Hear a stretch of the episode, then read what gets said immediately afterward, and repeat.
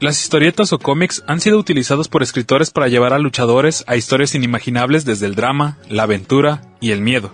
Desde sus inicios con las historias del enmascarado de plata con José G. Cruz, la cual generó que las historietas fueran el repositorio para las historias de luchadores, siendo su última popularidad el sensacional de lucha libre. Hoy conocerás la historia de esta serie y que en la actualidad se ha convertido en un objeto de culto para muchos coleccionistas y fanáticos de la lucha libre. Antes que nada, agradecemos a los canales Más que Mucha Lucha y Artes 9, ya que ellos han sido los canales que han hablado sobre el tema y ayudaron bastante para hablar del sensacional de lucha libre. Y esta es la historia. Editorial Egea, dentro de la serie se incluían varios temas.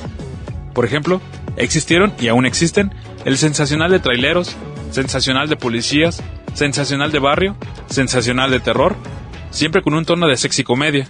Pero fue en el año de 1986, tratando de dejar atrás los estragos del terremoto de 1985,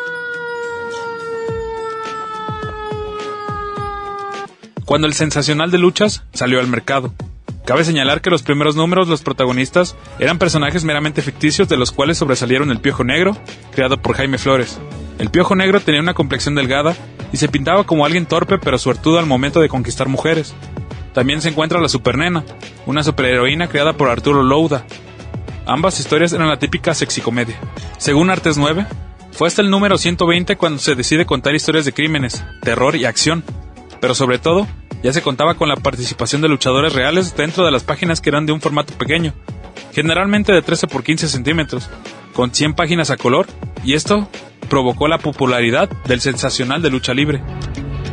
Los artistas que hacían posible el arte de estas páginas eran los siguientes.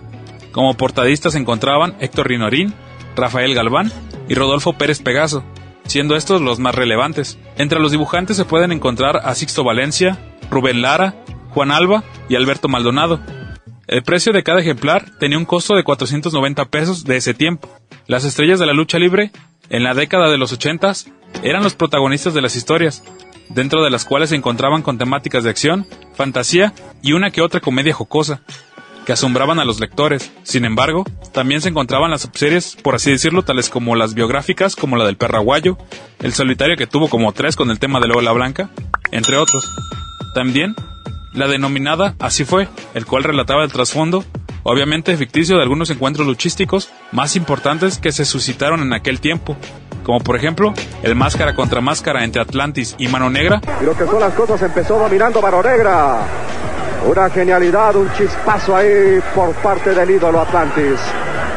Vamos a ver qué intenta ahora Atlantis o el duelo de las máscaras entre el Rayo de Jalisco Jr. y Cien Caras. Le tuvieron que hacer una operación muy particular y aquí, señoras y señores, están viendo ustedes, amigos de Televisa. Los personajes más recurrentes que tuvieron participación en el sensacional de luchas han sido The Killer, Rayo de Jalisco, que en su mayoría se cuerna con Lismark, en historias de corte de sexy comedia.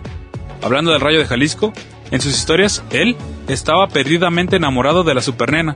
Incluso llegó a disputar su amor contra otros.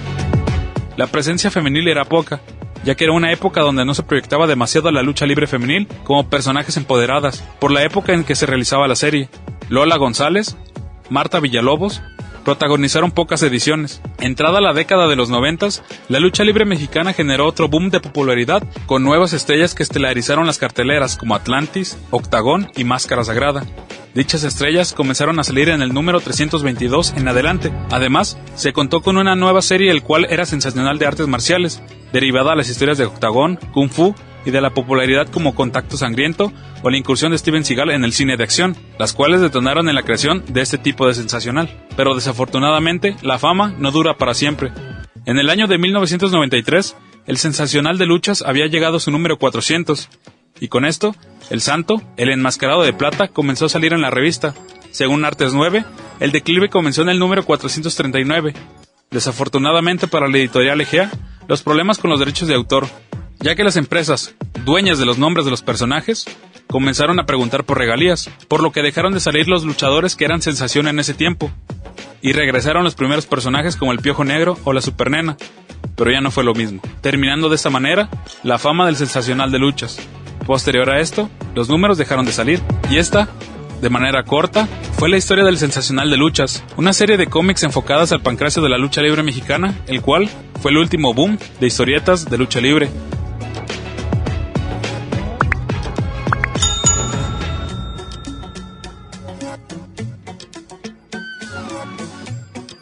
Recuerda seguirnos en Facebook como Leyendas Enmascaradas, suscríbete al canal y también comparte los videos que tenemos aquí. Recuerda que también tenemos podcast. Búscanos en Spotify y Amazon Music como Leyendas Enmascaradas. Los links estarán abajo aquí en la descripción.